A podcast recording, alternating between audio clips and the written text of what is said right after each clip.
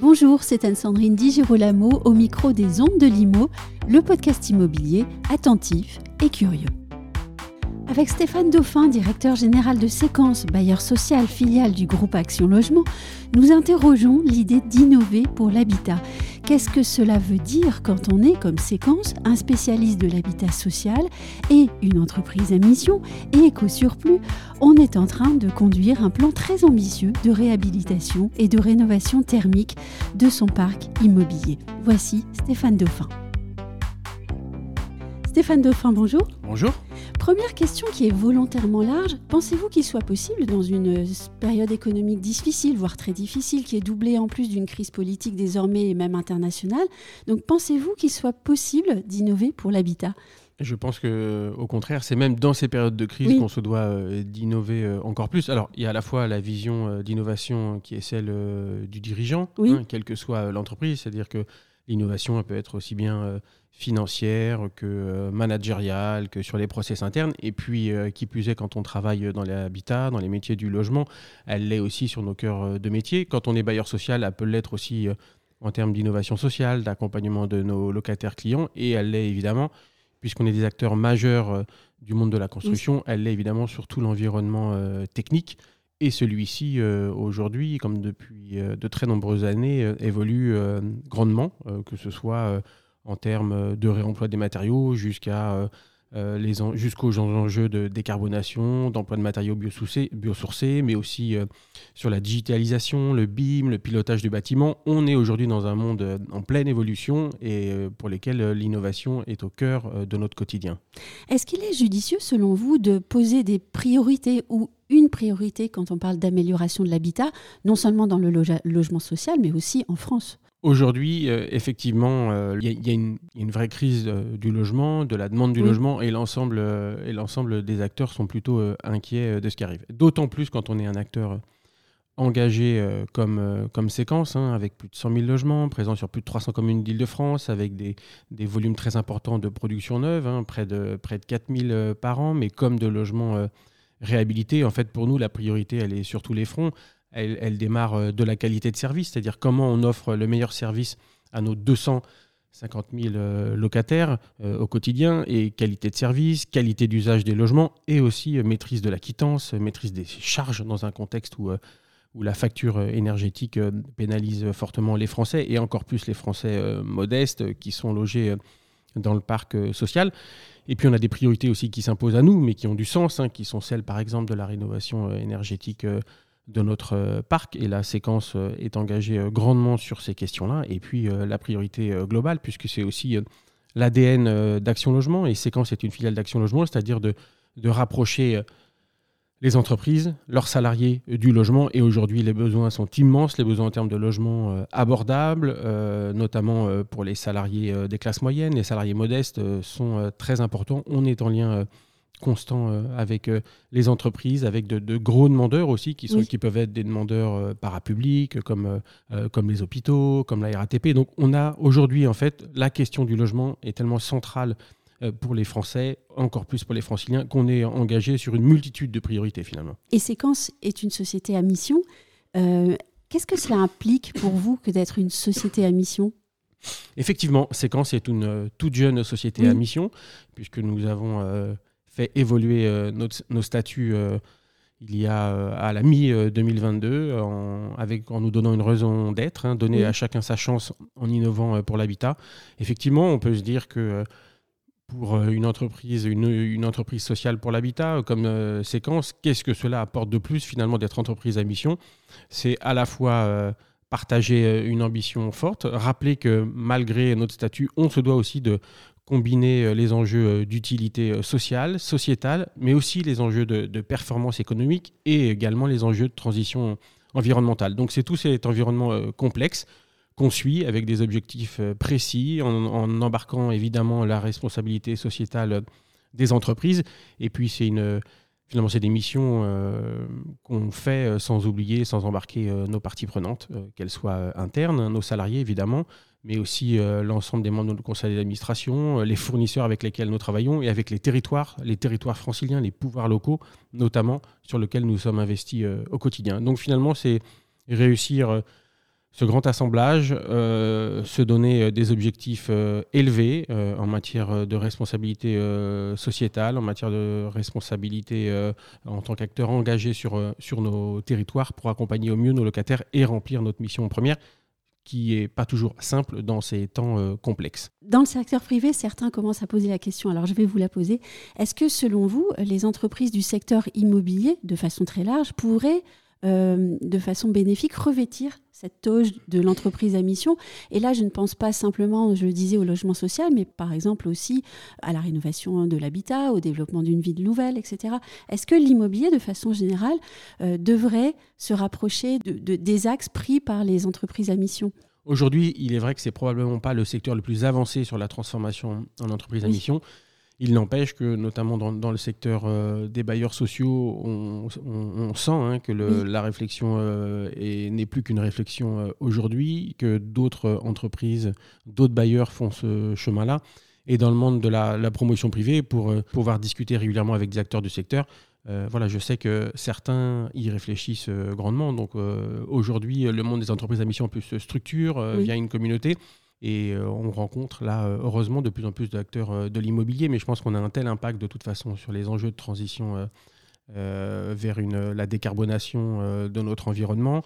Le, bâtiment est un des plus gros producteurs, un consommateur d'énergie fossile, au-delà même des enjeux d'utilité sociale à loger hein, les, les, Français, quelle que soit leur catégorie, leurs revenus, leurs moyens. Donc effectivement, il y a un vrai sens à ce que la famille au sens large de l'immobilier s'embarque dans cette aventure des entreprises à mission.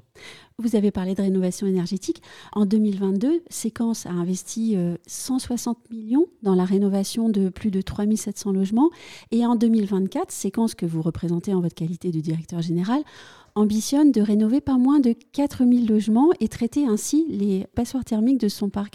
Est-ce que vous pourriez me donner une sorte de cartographie, version DPE, du parc immobilier de séquence à aujourd'hui et ce qu'il sera à l'horizon 2025 puis 2030, qui sont des dates très importantes au regard notamment des obligations européennes posées par la directive EPBD. Tout à fait, euh, comme euh, l'ensemble des acteurs de l'immobilier, mais je dois le dire, les bailleurs sociaux sont vraiment, euh, je pense, plutôt exemplaires en la matière. On est contraint, très engagés, très engagés, mais parce qu'ils bénéficient aussi d'un système d'aide via, le, via la Banque des territoires qui leur est favorable, parce que finalement, quand on est, pas, quand on est propriétaire unique, embarquer la décision, c'est évidemment plus simple. On est aussi euh, les bailleurs euh, des entreprises qui ont des compétences, des expertises internes très fortes. Donc ça facilite aussi euh, cette capacité à, se mettre en pleine conformité avec la loi, au-delà de la volonté d'être exemplaire et finalement de, faire que nos locataires bénéficient le plus rapidement possible des avantages que procure l'isolation des bâtiments. À la fois un avantage c'est évident en termes de confort euh, d'hiver. Et ça, le confort thermique d'hiver, on le connaît depuis euh, des dizaines d'années dans notre secteur. Il a souvent été euh, synonyme de baisse des charges. Alors heureusement, il y a toujours ce confort d'hiver, cette sensation de froid qu'on évite. Mais aujourd'hui, dans le contexte qu'on connaît d'envoler des prix de l'énergie, il n'est malheureusement plus synonyme de baisse des charges.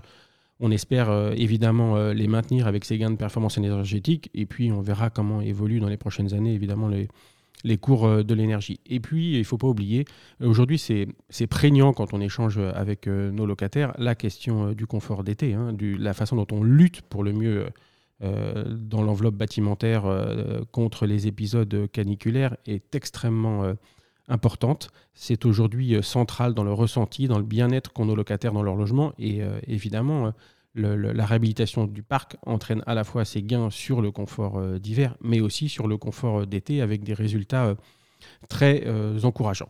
Et puis à côté, vous l'avez dit, il y a les obligations légales, hein, l'éradication des étiquettes F ou G. Pour séquence, c'était les derniers chantiers démarrent cette année en 2023 pour éradiquer les étiquettes euh, F ou G. C'était euh, plus de 4000 logements.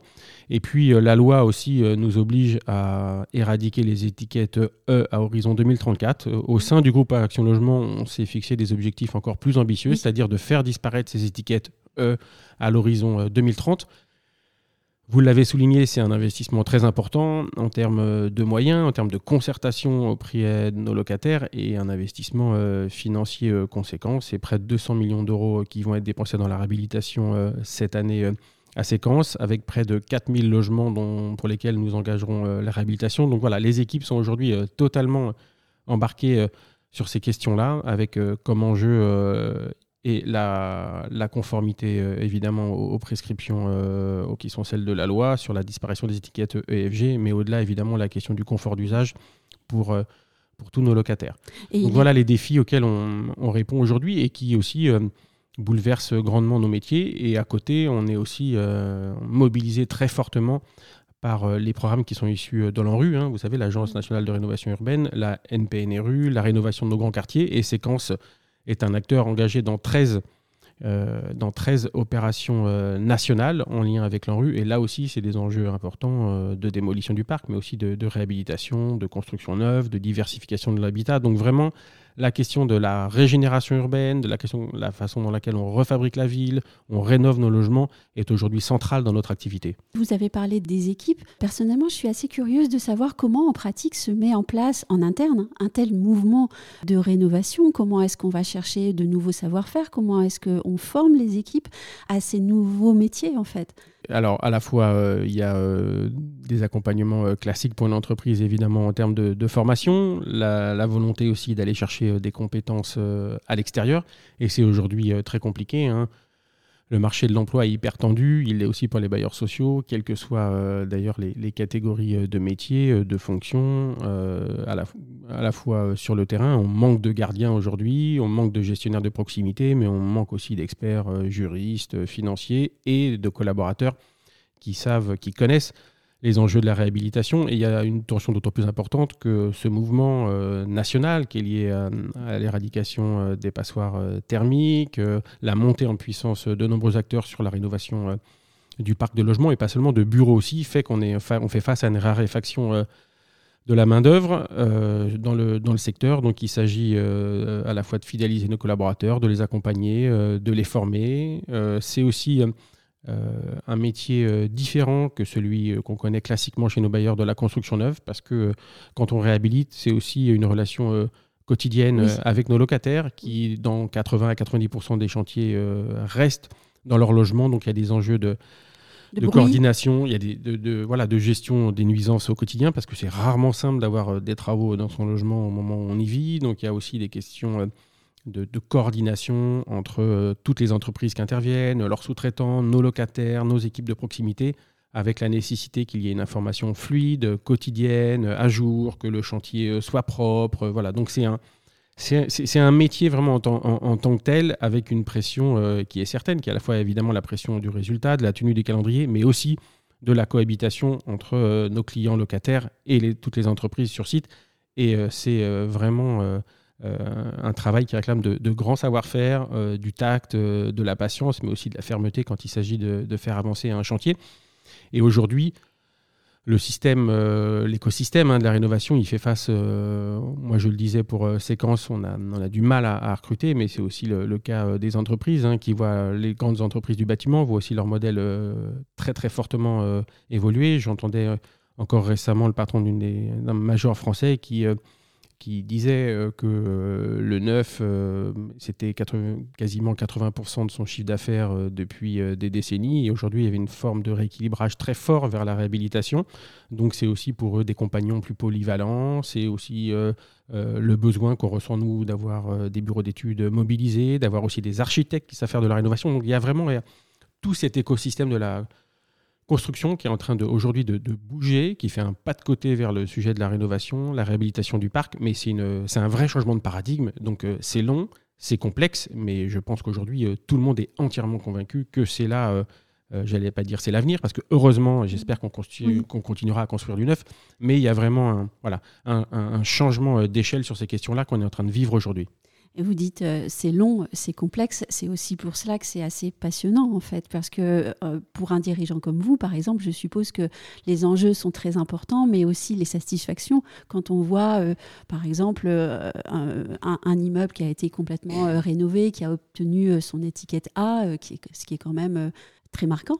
Oui, tout à fait. Bah, c'est euh, le, moment privilégié, hein, mais j'allais dire c'est aussi le moment de, vérité, c'est quand on livre le bâtiment. Ce moment de vérité, il l'est d'un point de vue euh, technique, hein, pour mesurer que les attendus qui étaient celles au moment euh, des études, du chantier, bah, se réalisent bien une fois que le bâtiment est livré en fonction de son environnement.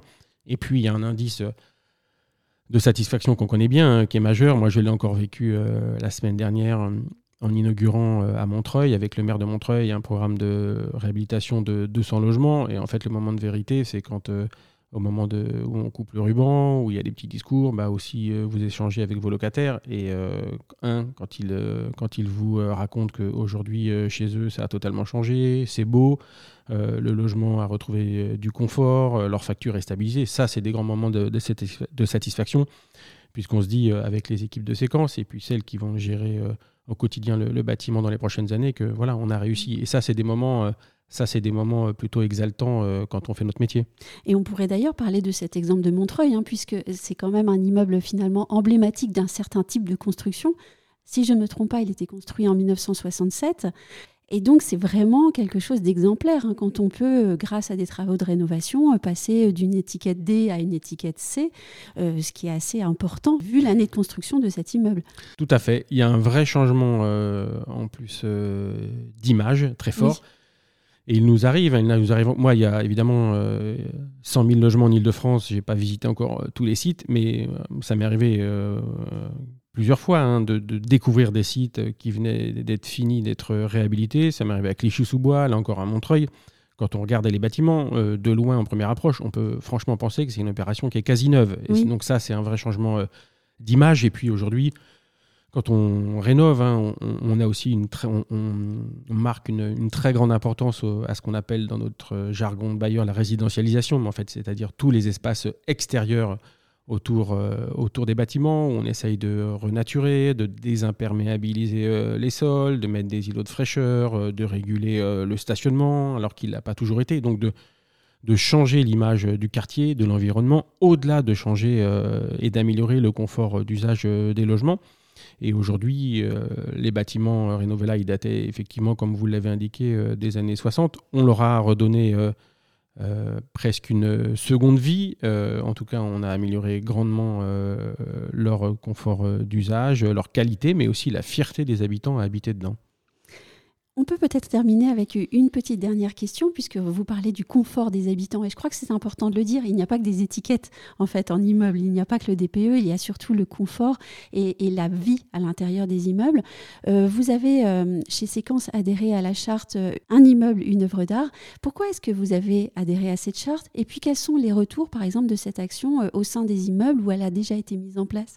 Moi, Je pense que comme euh, la faculté à recréer euh, du beau, euh, de la fierté à habiter avec l'enveloppe de l'immeuble, avec les espaces extérieurs, bah, le fait d'apporter aussi une vision différente, quelquefois un peu décalée, ou qui valorise le site en, travaillant avec des artistes, c'est aussi une façon de dire, voilà, l'art n'est pas réservé qu'à une élite, ou qu'à des centres-villes, ou qu'à des musées. L'art, il peut aussi investir euh, votre immeuble, être chez vous. C'est aussi souvent l'occasion, euh, quand l'œuvre est réalisée, surtout quand elle est réalisée sur euh, place, hein, de, de, mettre en relation nos locataires, les enfants des locataires, l'artiste, de regarder quel est le, le processus créatif. Donc voilà, autant, autant d'intérêt pour nous, à la fois à la fois de rendre fierté euh, à nos locataires et puis aussi euh, d'engager de, un travail euh, de fond avec la communauté des artistes. Donc voilà, deux, en tout cas deux, deux volontés, deux intentions qui se rejoignent pour donner des résultats. Alors,